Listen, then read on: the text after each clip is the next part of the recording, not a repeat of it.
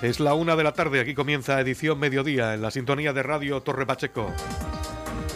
En los próximos 30 minutos le vamos a dar cuenta de lo más destacado de la actualidad en el término municipal de Torre Pacheco.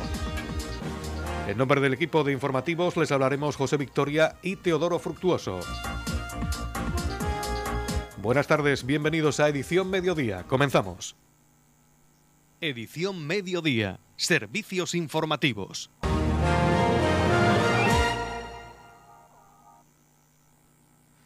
El Ayuntamiento de Torrepacheco condena y lamenta profundamente el triste e injusto suceso ocurrido en el municipio de Totana y con este motivo se ha convocado a las 12 del mediodía un minuto de silencio frente al Ayuntamiento de Torrepacheco en la Plaza Alcalde Pedro Jiménez, un minuto de silencio que proponía la Federación de Municipios de la región de Murcia como manifestación de repulsa y solidaridad con la familia. Precisamente la Federación de Municipios también condena y lamenta profundamente el triste e injusto suceso ocurrido en el municipio de Totana, que responde una vez más a un acto de violencia de género, una grave lacra que no se está logrando erradicar en la sociedad a pesar de los esfuerzos de las administraciones públicas en todos los ámbitos, organizaciones y grupos de acción social. La muerte de la joven de 17 años a manos de su pareja es un duro golpe que deja ver una vez más la necesidad urgente de formar un frente común entre todos los grupos políticos, entidades y sociedad en general para seguir luchando contra la violencia de género. Tomaba la palabra en este minuto de silencio el alcalde de Torre Pacheco, Antonio León. Muy buenos días a todos y lo primero agradeceros a todos vosotros que estéis presentes aquí esta mañana delante de las puertas del Ayuntamiento de Torre Pacheco en este acto silencioso en condena, en repulsa por el triste suceso que ayer aconteció en Totana, en la que una joven de 17 años moría a manos de su expareja. Es otra vez otro suceso de violencia de género. Es la tercera mujer que este año muere en España. Es una tragedia, es una lacra que tenemos que a pesar de todos los esfuerzos que estamos haciendo desde las administraciones, desde las asociaciones, desde todos los órganos de gestión social, pues todavía, todavía tenemos que seguir eh, trabajando para que estos sucesos no se produzcan. Esta mañana todos los municipios de la región de Murcia a las 12 nos estamos concentrando precisamente para condenar este suceso y también para mandarle a los, a familiares de Claudia y a sus amigos pues, nuestras condolencias y nuestro pésame. Desde Torre Pacheco queremos hacerle llegar a Totana pues todo el apoyo de nuestro municipio en estos momentos que ha, eh, en estos momentos y en este suceso que como digo ha conmocionado tanto a la región de Murcia.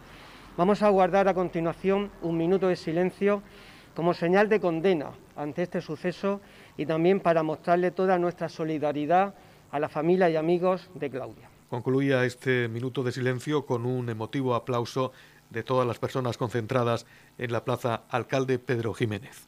Muchas gracias a todos.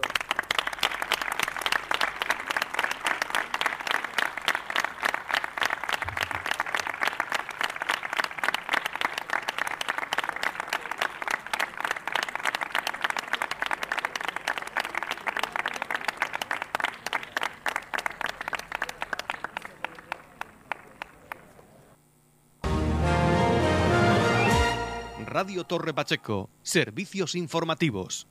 La comisión mixta que integra a las consejerías de salud y educación ha decidido que la mascarilla dejará de ser obligatoria en los patios de los colegios a partir de hoy jueves en todos los centros educativos de la región de Murcia, una vez publicado en el Boletín Oficial del Estado, donde se recoge la publicación del Real Decreto 115-2022 aprobado por el Consejo de Ministros, por el que se modifica la obligatoriedad del uso de la mascarilla al aire libre y en determinados espacios durante la situación de crisis sanitaria ocasionados por el COVID-19. Los escolares no tendrán que hacer uso de la mascarilla en los espacios exteriores de los centros educativos como patios y pistas deportivas, entre otros. Aquellas personas que por sus circunstancias personales deseen seguir portándola podrán hacerlo y también si se diesen circunstancias especiales que lo recomienden. El uso de la mascarilla sigue siendo obligatorio en personas de 6 años en adelante en cualquier espacio cerrado de los centros educativos y en el transporte escolar, con las mismas excepciones que hasta ahora. Estamos repasando para usted la actualidad de nuestro municipio en edición mediodía. La comunidad de regantes del campo de Cartagena apoya la manifestación del próximo miércoles 16 de febrero en Murcia, cuyo eslogan será Futuro y respeto para el campo murciano. Con este motivo se celebró el pasado lunes una reunión preparatoria en la sede de dicha comunidad de regantes con asociaciones agrarias, cooperativas y empresas agrícolas. Del contenido de esta reunión nos habla el presidente de la comunidad de regantes del campo de Cartagena, Manuel Martínez. Sí, bueno, esta es la que está convocada aquí en Murcia, el 20 de marzo está convocada en Madrid, ahí ya participan todas las organizaciones a nivel nacional, donde hay otras demandas que también nos afectan a nosotros, que es el encarecimiento de los costos de producción, han subido los carburantes, suben los fertilizantes, sube el precio del agua, eh, al final eh, hay un encarecimiento de costos de producción y no se cumple la ley de la cadena alimentaria, que no permite la venta a pérdida esto no se está cumpliendo, solo, hay que verlo, cuál es el precio que están ofertando por las naranjas a día de hoy, que bueno, las que se llevan, las que no se están quedando en los árboles, ¿no? Entonces, lógicamente así no se puede seguir. Hay problemas también con los seguros, son carísimos, no tienen subvenciones y abusan eh, de, todo el sector y luego sobre todo también están incluidas eh, las, reivindicaciones por el tema del agua, el aumento de caudales y todo lo demás. Yo creo que el lema lo define muy bien. ¿eh? Futuro y respeto, respeto y futuro. ¿eh? Eh, somos españoles, tenemos derecho a, hacer uso del agua que está, catalogado como un bien de primera necesidad. No, no podemos admitir Esta de aquí de Murcia será, digamos, en este momento, en esta época, la, primera, después será Madrid, pero seguirán más, porque la intención del gobierno es eh, tener los planes más o menos definitivos a final de marzo y luego en junio o julio eh, tener los planes aprobados. Lógicamente, hemos presentado multitud de alegaciones. La gran mayoría, el 90% de alegaciones que se han presentado al plan del Tajo, son respecto a los caudales ecológicos. Y además se da una paradoja o una circunstancia y es que nosotros eh, participamos en la planificación del Segura, pero el, el, Tajo no contempla el acueducto Tajo Segura, el trasvase Tajo Segura como una demanda del Tajo. Con lo cual allí no tenemos ninguna representación ni nada, solamente nos queda derecho a presentar alegaciones que luego las tendrán en cuenta o no. Por tanto, eh, tenemos, que, tenemos que levantar la voz, tenemos, que salir a la calle, solo nos queda eso. ¿eh? Pero lógicamente yo creo que esta será una de las primeras y va a venir encadenado una detrás de otra. No podemos permitir que nos traten así y que nos cierren el agua. Sin agua no hay nada, sin agua no hay vida. Bueno, podríamos aprovechar también este momento para hacer un llamamiento a toda la población para que se una a esa manifestación del próximo 16 de febrero en Murcia. Sí, yo creo que es muy importante. Yo mm, sugiero que cada uno de, los que estén escuchando o los que nos escuchen en un momento determinado, pues que dedique un minuto a hacer una reflexión y pensar en qué nos afecta a nosotros, para qué usamos el agua o en qué nos afecta eh, la falta del agua en todos los, aspectos de, la sociedad, en todos los aspectos de la vida. O sea, ¿en qué nos afecta? Es decir, ¿tendremos que defenderla o no? ¿O nos quedamos de brazos cruzados viendo cómo nos, nos cercenan eh, el, presente y el futuro? ¿Y qué, qué vamos a hacer? Tenemos que salir a la calle. Hay que salir a la calle. Hay que alzar la voz. Nos tienen que escuchar. Somos ciudadanos de este país. Somos españoles. Tenemos derecho a tener el agua que necesitamos para vivir, para, para producir, para, en general, para, para nuestro medio de vida. Y eso tenemos que hacerlo. Y no podemos pensar que alguien lo hará por nosotros. Ese testigo lo tenemos ahora encima de la mesa, lo tenemos nosotros, lo tenemos los ciudadanos actuales, mayores, jóvenes, intermedios eh, y tal, y tenemos que salir todos a defenderlo. Luego no valdrán llantos. Hay que salir ahora, y hay que salir de verdad, con corrección, por supuesto, con orden, sin altercados de orden público ni nada más, pero tenemos que tener una voz firme y decidida. ¿Habéis pensado en facilitar el transporte a todas aquellas personas que estén interesadas en participar en esta manifestación? Bueno, lo que hemos acordado al principio es que todas las cooperativas, lógicamente, van a poner autobuses y, bueno, estamos hablando de Murcia, no estamos hablando de Madrid, ¿no? Mucha gente pues puede ir por sus medios pero poner autobuses para facilitarlo se va a cerrar, o sea, las subastas, las alóndigas eh, no venderán ese día, estarán cerradas, las cooperativas también, creo que lo decidían hoy o mañana, también cierran, eh, las otras empresas, los eh, se reúne mañana, su junta de gobierno también para eh, propiciar el cierre y la paralización de toda, todo tipo de actividad agrícola. Y bueno, pues aquí, eh, lógicamente, por ejemplo, aquí en Torre Pacheco tenemos varias, también se ha, dicho, se ha acordado con ellos que, bueno, no es necesario ser socio, por ejemplo, de Gregal eh, para, para poder ir. O sea, siempre hay algunos que podrán ir en los autobuses.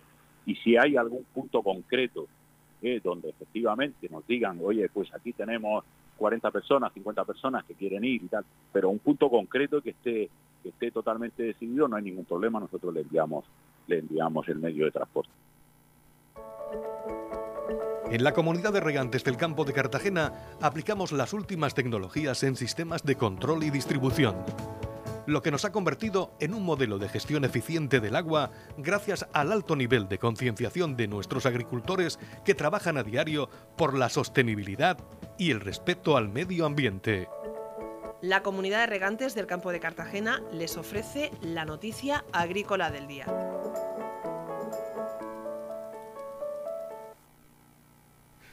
Todas las organizaciones agrarias, cooperativas, asociaciones de productores y exportadores y sindicato de regantes se manifestarán el próximo 16 de febrero en Murcia para reivindicar futuro y respeto para el campo murciano. En un paro sectorial que busca, como han subrayado en rueda de prensa los convocantes, denunciar el asfixiante incremento de los costes de producción experimentados en el año 2021. En una comparecencia ante los periodistas, los dirigentes regionales de COAC, UPA y ASAJA, flanqueados por representantes de FECOAN, APOEXPA, ProSport y el Sindicato Central de Regantes para manifestar la unanimidad del sector, las organizaciones han informado de que esta gran movilización se enmarca en un calendario de protestas en toda España y espera reunir por el centro de la ciudad de Murcia a miles de trabajadores del campo junto a tractores, camiones y maquinaria agrícola.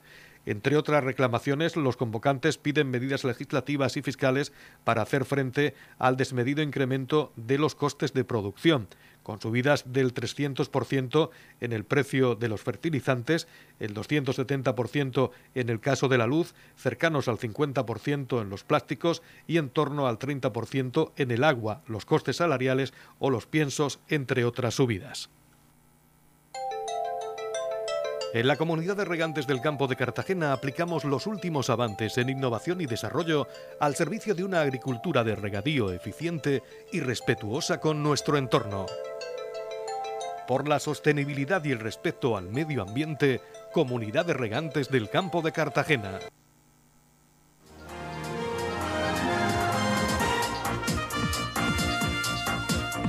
Edición Mediodía. Noticias.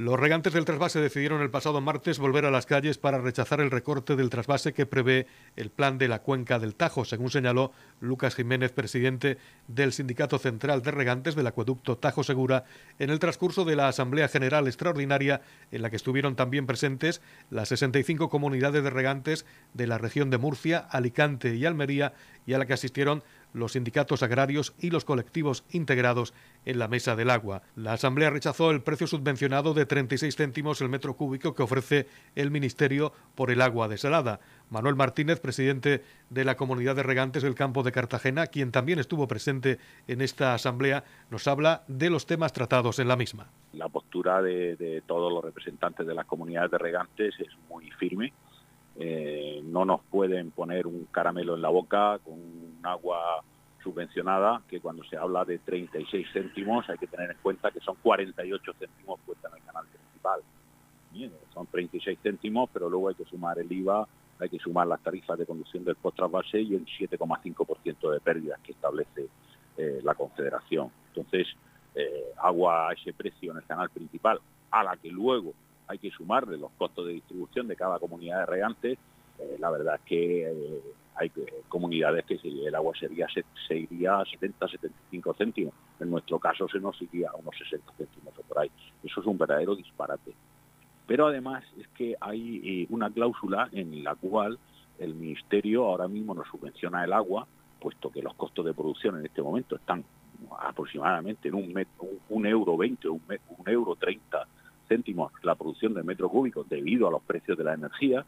Entonces quieren ampliar las plantas, montar parques fotovoltaicos, hacer las conexiones con las redes de distribución, puesto que ahora mismo el agua de Torrevieja puede ir al embalse de la Pedrera o al canal principal del campo de Cartagena, pero no puede llegar a Totana, ni a Lorca, ni, nada de eso. Cuando hagan todas esas conducciones, ¿eh? ellos establecen. Hay una previsión que cualquiera sabe si se va a cumplir o no, de que el precio del kilovatio esté en 40 euros, del megavatio, perdón, esté en 40 euros aproximadamente en el año 2024, 2025, pero no lo sabemos. Entonces, eh, engancharnos ahí, ponernos un caramelo ahora con una subvención que es carísima, porque supone que el agua del trasvase puesta en el canal nos cuesta unos 16 céntimos. 16, 18 céntimos en función del volumen que, venga. Pero claro, nuestro agua es una barbaridad. Eso multiplicar el precio por 3 o por 4. Eso es un disparate. Eso es un disparate que no podemos admitirlo, vamos, bajo ningún concepto. Un precio que no solamente le va a afectar a los regantes, sino también a, la población, porque la tarifa urbana también pasa a ser más cara. Sí, por supuesto. O sea, del trasvase, eh, ahora mismo, en las circunstancias en que estamos, en un 25% de, de agua o 7,5 hectómetros mensuales para abastecimiento, ¿eh? para, para, el uso de, de todas las viviendas, de los locales, de los comercios y de todo todo lo que se nutre de la red de, abastecimiento de la mancomunidad de Canal del Tevilla. Lógicamente, si disminuye el volumen de agua que viene del trasvase, lo tienen que complementar con agua desalada, que en estos momentos tiene el precio que tiene. Al final, pues significará que, bueno, pues que en los hogares vamos a tener que pagar un metro cúbico a dos o tres euros. Yo no sé si eso hay mucho, mucho, muchas familias, muchas unidades familiares que puedan pagar ese precio. Y lógicamente, pues, hablamos de hostelería, de restaurantes, de restauración, de todo lo demás, lógicamente los precios se van a encarecer una, barbaridad. No se puede, no se puede engañar a, la gente de este modo. Otra de las mayores preocupaciones que eh, de las que se ha hablado en esta reunión es la intención del Ministerio y de la Confederación Hidrográfica del Tajo de, traer 100 hectómetros cúbicos anuales eh, debido a, a, la subida del, del caudal ecológico del Tajo. Técnicamente, nosotros lo hemos estudiado, hemos cogido los catedráticos de mayor prestigio de este país e incluso que ha utilizado el gobierno actual en Europa. ¿eh? Eh, hemos calculado los caudales con los métodos que manda la planificación, la instrucción de la planificación hidrológica, o sea, con el mismo método de cálculo que ha usado la Confederación del Tajo, y está mal, directamente está mal, por varios motivos. Primero porque la, la planificación del Tajo se basa en datos del año hasta el año 2009, estamos en 2022 me parece que eso no es de recibo. Y segundo, con su método de cálculo, pues nos dicen que, que con 5,2 metros cúbicos por segundo es suficiente para mantener el caudal según los métodos de cálculo hidrológicos y luego según los métodos los métodos de cálculo de hábitat, que es los que están eh, eh, enfocados para mantener pues la vida piscícola y todo lo demás, resulta que con 3,5 son suficientes. Entonces, eh, no puede ser y luego ellos han estudiado un tramo de 100 metros en un, en un eh, han estudiado 100 metros en un tramo de 120 o 130 kilómetros de arriba. Nos parece que esto es poco serio. Al final, cuando ya les presionamos mucho, pues nos dicen, bueno, es que esto excede del tema técnico. ¿Eso qué quiere decir? ¿O qué podemos entender cuando excede del tema técnico? Que son decisiones políticas.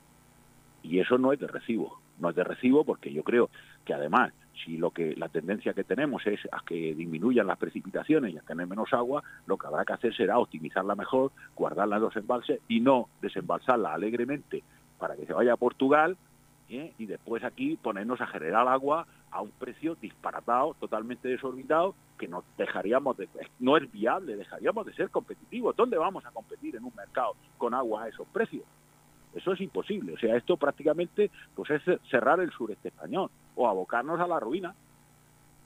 Edición Mediodía, Noticias.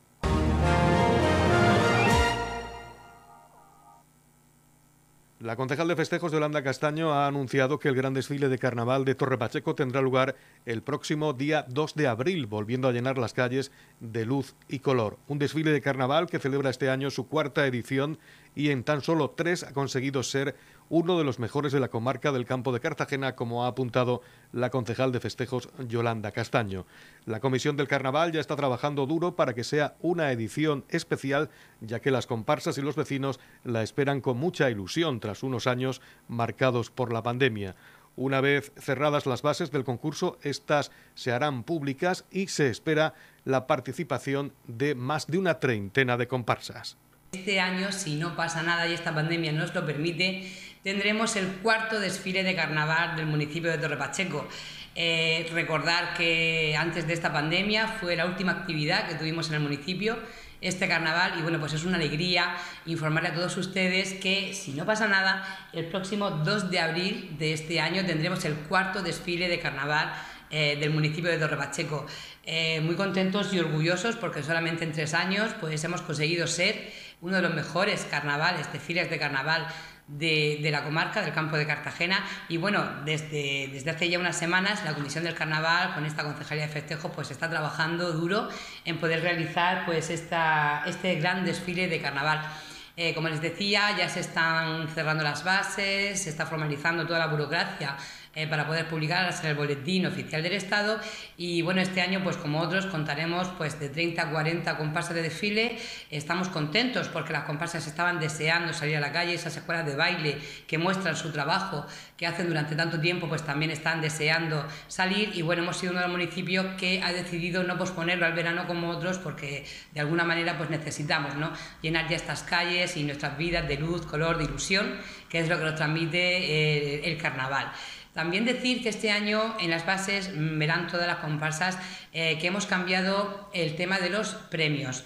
Habrá también premios como otros, otros años perdón, de foráneas y locales, pero hemos dividido. Hemos dividido porque entendemos que eh, hay muchas escuelas de baile, pero también hay muchos grupos, muchas escuelas que eh, mm, apuestan mucho por lo que es el carnaval, la pluma, y es cierto que, estos años pues ha sido muy complicado dar esos primeros premios, ¿no? En unos pues premiaban muchísimo el traje, en otros mm, premiaban mucho y pesaba mucho la coreografía, entonces hemos decidido dividir eh, en dos premios, o sea, las mismas cantidades que otros años, pero habrá una categoría de, vestuario y puesta en escena y otra de donde se valorará más la puesta en escena que tal vez el vestuario.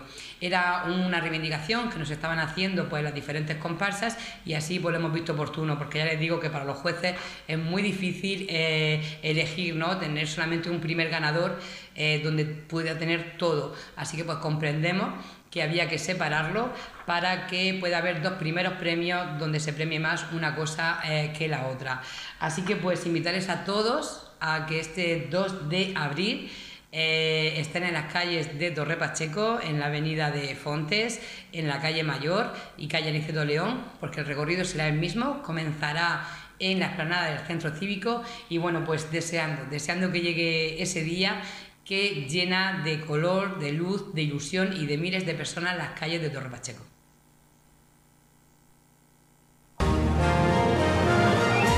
Edición Mediodía, Servicios Informativos. El STV Roldán se llevó la eliminatoria de octavos de final de la Copa de la Reina ganando a Desguaces París la Algaida por 1-2, un partido donde las locales, pese a ser inferiores en juego a las roldanenses, les plantaron cara y no se lo pusieron fácil para marcar, pero Andrea supo abrir el marcador y anotó dos tantos que le darían el pase. La Algaida tuvo una oportunidad, pero se quedó a las puertas de empatar. La primera mitad comenzó con posesión para las locales, las archeneras que sabían de la dificultad del encuentro salieron a dejarse la piel. Los primeros compases del encuentro fueron un tanteo por parte de ambos conjuntos que salieron a la pista sabiendo que no se podía cometer ningún error, ya que cualquier fallo las podía condenar. Las visitantes comenzaron a imponer su veteranía y a tener el control del balón. Las ocasiones llegaban para el STV Roldán, que amenazaba de manera constante el área archenera, pero que su portera, Ana Cristina, se encargó de frustrar cualquier amenaza pachequera. Juan Manuel Azorín, vicepresidente del club STV Roldán, nos hace la crónica de este encuentro de octavos de final de la Copa de la Reina, disputado en la jornada de ayer entre Desguaces, París, La Algaida y STV Roldán. Lo escuchamos. Pues bueno, fue un partido bastante competido del inicio, aunque entramos nosotros encontramos nosotras mejor, al partido, al choque, eh, muy concentrada, el equipo sabía lo que se jugaba, era una victoria importante porque eh, nos podría permitir un, paso histórico a, la fase final de la Copa de la Reina en la que nunca habíamos estado, nos habíamos quedado con la miel en los labios el pasado año contra la UA en un partido en casa que perdimos eh, cuando veíamos ya, acariciábamos ya el pase, el pase a la fase final. el, año anterior en, en, Pollo también tuvimos una durísima derrota cuando el equipo jugó muy bien y también nos quedamos a las puertas y bueno, era un partido a priori sencillo, pero ante un equipo eh, muy bien preparado y que esperaba el partido con mucha ansia y con mucha ganas, porque es un, un derby regional entre dos clubes que nos llevamos muy bien, que tenemos una gran, una gran afinidad entre, entre ambos, pero teníamos que ganar. Eh, el equipo sabía lo que se jugaba, desde el primer minuto se puso sobre la pista empeñado en ello. Eh, la portera rival hizo una, una, una gran actuación en la primera parte y nos privó un poco de, de tener un poco de tranquilidad.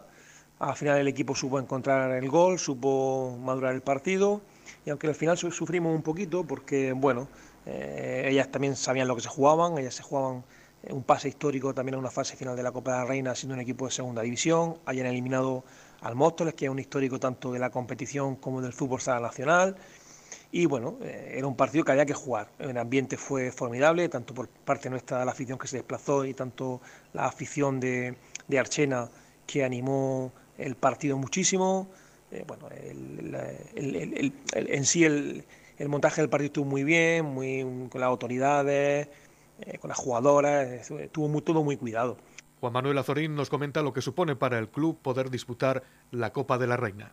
Y bueno, y para el club realmente es, es un hecho histórico que podamos hacer a, a jugar esa, esa, fase final, esa final a 8 de la Copa de la Reina, nunca hemos estado en ella, era una de las asignaturas pendientes que teníamos como club desde que estamos en primera división, es decir, llegar a una fase final de ese título porque es un título bonito.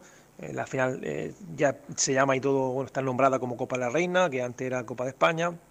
Y creemos que en esta nueva competición Copa de la Reina el equipo merecía y el club merecía estar, a, estar ahí en, en poder estar a jugar la final. No sabemos dónde se va a disputar, si sabemos las fechas, para, para el 8 de mayo. Serán tres días, tres días muy intensos, a los que tenemos que ir muy preparados y, y, bueno, y sobre todo muy contentos y felices de poder disfrutar esta, esta nueva experiencia, de que las chicas puedan, puedan disfrutar y, y ir sin presión, pero a competir y, por qué no, a, intentar dar una sorpresa. Faltan todavía dos equipos por, por clasificar, eh, somos cuatro equipos los que estamos clasificados ahora mismo.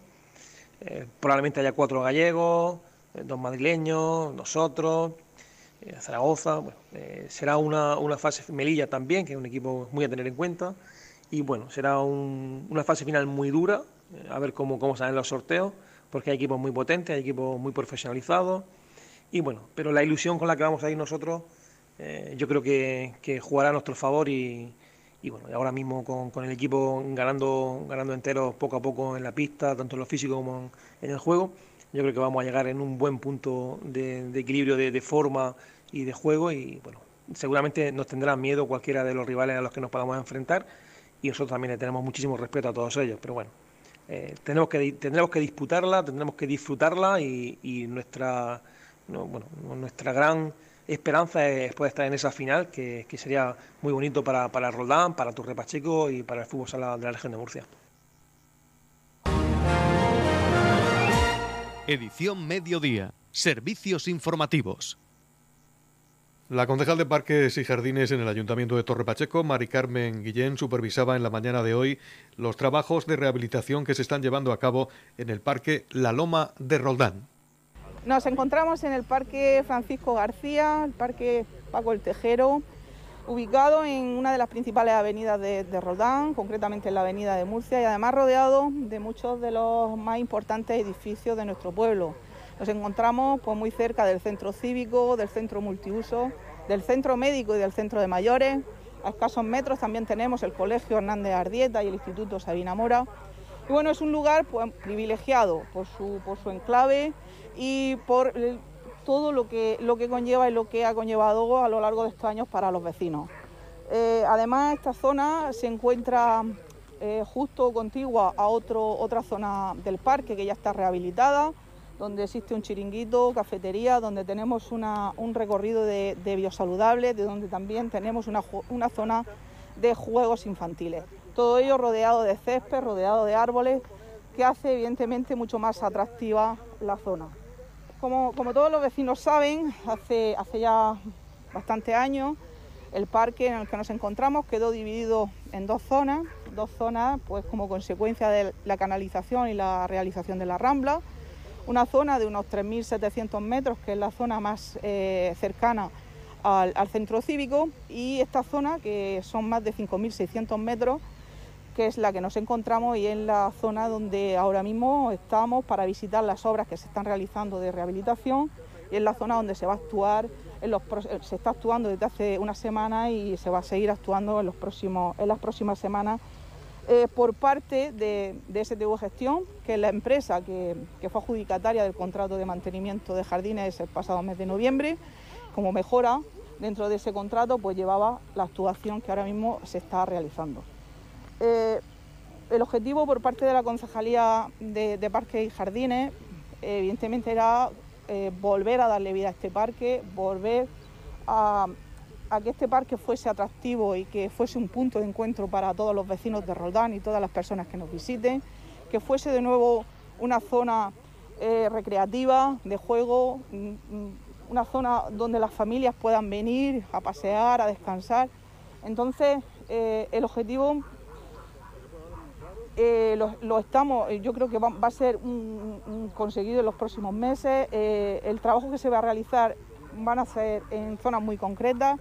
Se van a hacer tres zonas recreativas diferentes. Una zona con una pista multideporte donde habrá una canasta de baloncesto y una, y una portería donde se podrán realizar diversos deportes como el fútbol, el balonmano o el baloncesto. Vamos a tener también una zona muy, muy específica que ahora es muy demandada y que además eh, eh, está siendo, bueno, eh, un deporte, podríamos decir deporte, muy practicado ahora por los jóvenes y los adolescentes, que es una pista de calistenia, una pista que ya se realizó hace dos años en Torre Pacheco y que tuvo una acogida impresionante, que yo creo que aquí en Roldán también lo va a ser. Los jóvenes, los más jóvenes adolescentes nos pedían espacios para ellos y yo creo que todas las, las instalaciones que se van a hacer y todas las zonas que se van a hacer van destinadas exclusivamente a ellos. Y luego tenemos pues, una pista, una pista de skate, va a ser la primera pista de skate que se haga en el término municipal. Una pista de skate pues, para los que les guste el patinaje, eh, rodeada también de, un track que, tendrá pues, sus subidas, sus, bajadas, sus zonas de hondones para la gente más especializada en el patinaje, orientada a los adolescentes, pero también a la gente, a los niños, a los pequeños, a todos los que les guste, les guste ese deporte. Evidentemente, una zona que no solamente va a tener la rehabilitación y la construcción de, esos espacios recreativos, sino que va a conllevar también una rehabilitación integral de todas las zonas ajardinadas. Estamos hablando de nuevos parterres, la zona de skate va a estar rodeada completamente de pradera de césped. Vamos a plantar nuevo arbolado, en torno a la veintena de árboles. Vamos a crear espacios de parterres con, eh, con planta ornamental, con planta autóctona de la zona, con plantas que se han aclimatizado de manera que contribuyamos así a reducir al máximo el consumo de agua. Vamos a utilizar también eh, grava ornamental y decorativa para otras zonas. También vamos a, rehabilitar lo que son las zonas ajardinadas, zonas de césped, zonas de grava ornamental y decorativa. Vamos a, plantar nuevo arbolado, plantas arbustivas, plantas autóctonas que, hagan que el consumo de agua se minimice. Vamos a utilizar técnicas dentro de, la rehabilitación que contribuyan a, la mejora del medio ambiente, la economía circular. Se va a colocar un nuevo sistema de riego con programación en función de, las estaciones del año, de manera que se pueda eh, controlar perfectamente el consumo de agua. Vamos a utilizar una técnica que consiste en recuperar o reutilizar más bien todo el resto de poda y eh, convertirlo en una especie de acolchado que nos va a servir eh, de decoración en, algunos de los parterres, pero además nos va a servir pues, como captación eh, y reserva de humedad, de manera que se pueda consumir también menos agua y menos herbicida, porque evita también la proliferación de malas hierbas. Es decir, vamos a crear un entorno, yo creo, que mm, agradable, un entorno en el que todos los vecinos puedan venir a disfrutar, un entorno en el que tanto los más pequeños como los más jóvenes puedan eh, decir que es el, parque, el parque de referencia, como siempre ha sido en el pueblo de Roldán. El alcalde pedáneo de Roldán, Miguel Martínez, también intervenía en esta visita de supervisión de los trabajos de rehabilitación que se están desarrollando en el Parque de la Loma de la Pedanía Pachequera de Roldán. Escuchamos a Miguel Martínez, pedáneo de Roldán. El Parque de Roldán es una zona referencial para, para todos nosotros. Ha sido. ¿Quién no ha pasado por aquí, por el parque, a hacer cualquier, realizar cualquier evento o celebrar. Aquí hay que recordar que no hace muchos años se celebraban las fiestas del pueblo, se, instalaba la carpa aquí y aquí se celebraban los actos más importantes de la fiesta y aquí disfrutábamos todos. Esta zona, bueno, a raíz de que se construyó la, Rambla, quedó dividida, quedó dividida en dos y la verdad es que ha quedado se quedó durante mucho tiempo descuidada, eh, más del necesario diría yo. Y, bueno, pues ahora le ha llegado el momento, mm, se va a hacer una actuación muy importante, eh, entendemos que se va a quedar un parque moderno, muy actual, con los juegos actuales que hay ahora para que lo disfruten los, los niños, los más pequeños, los mayores, los jóvenes, en fin, va a hacer una actuación integral muy importante que por cierto era muy, muy necesaria hacerla debido al estado en que estaba esta zona y, bueno, pues ahora la vamos a recuperar porque como digo es una zona referencial para, todos. Bueno, quiero aprovecho el momento para darle las gracias y felicitar a la concejal Mari Carmen, a, la mami, que creo que, bueno, creo no, seguro que ha hecho un esfuerzo tremendo para que este proyecto sea, sea una realidad y recuperemos esta zona tan importante para, todo el pueblo, porque es una zona muy demandada, era una actuación muy demandada y por todos y hacía mucha falta. Bueno, decir también que aquí, muy cerca de aquí, está el centro cívico, que está previsto también que en muy pocas fechas comience la obra para ejecutar ese un proyecto también muy importante que se va a quedar a mí un edificio muy, muy bueno y muy bonito. También está previsto que la, prolongación de, la avenida José Almero Tobar, que bueno, también a ver si pronto también se pueda realizar esa actuación que enlazará con la avenida de Barsique y en definitiva, bueno, pues el encuadre que está el, el, parque con todas estas actuaciones que están previstas, pues se va a quedar una zona pues muy atractiva para todos y, bueno, para disfrutarla y, a ver si en poco tiempo, en no mucho tiempo, está todo el entorno terminado y se pueda disfrutar. Yo simplemente pues darle, eh, desearle a todas las empresas y personas que están trabajando en estos proyectos que les vaya muy bien, que, tengan mucha suerte y a ver si eh, pronto pues, todos los vecinas, vecinas y vecinos de Roldán podemos disfrutar de, de toda esta zona, de todo este entorno. Nada más, gracias.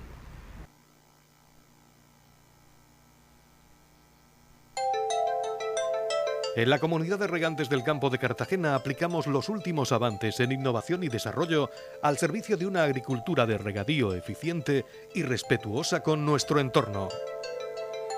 Por la sostenibilidad y el respeto al medio ambiente, Comunidad de Regantes del Campo de Cartagena. La comunidad de regantes del campo de Cartagena les ofrece la información del tiempo.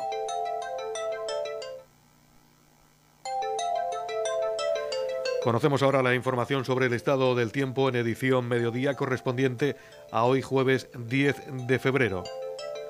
Para hoy en la región se esperan intervalos nubosos a primeras horas tendiendo a poco nubosos. Las brumas serán matinales en el interior sin descartar nieblas. Las temperaturas mínimas en descenso con heladas débiles. En la comarca del campo de Cartagena y Mar Menor tendremos una temperatura máxima de 17 grados y una mínima de 8 grados centígrados. En la comunidad de regantes del campo de Cartagena aplicamos las últimas tecnologías en sistemas de control y distribución lo que nos ha convertido en un modelo de gestión eficiente del agua gracias al alto nivel de concienciación de nuestros agricultores que trabajan a diario por la sostenibilidad y el respeto al medio ambiente.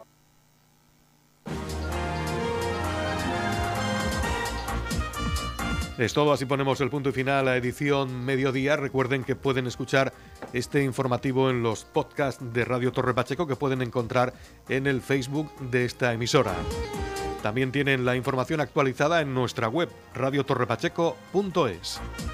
Antes de despedirnos, recordarles que esta tarde a partir de las 5 tienen una cita con el amor en la sintonía de Radio Torre Pacheco, participando en el programa especial San Valentín que vamos a emitir en esta emisora de 5 a 7 de la tarde. Gracias por su atención. Buenas tardes.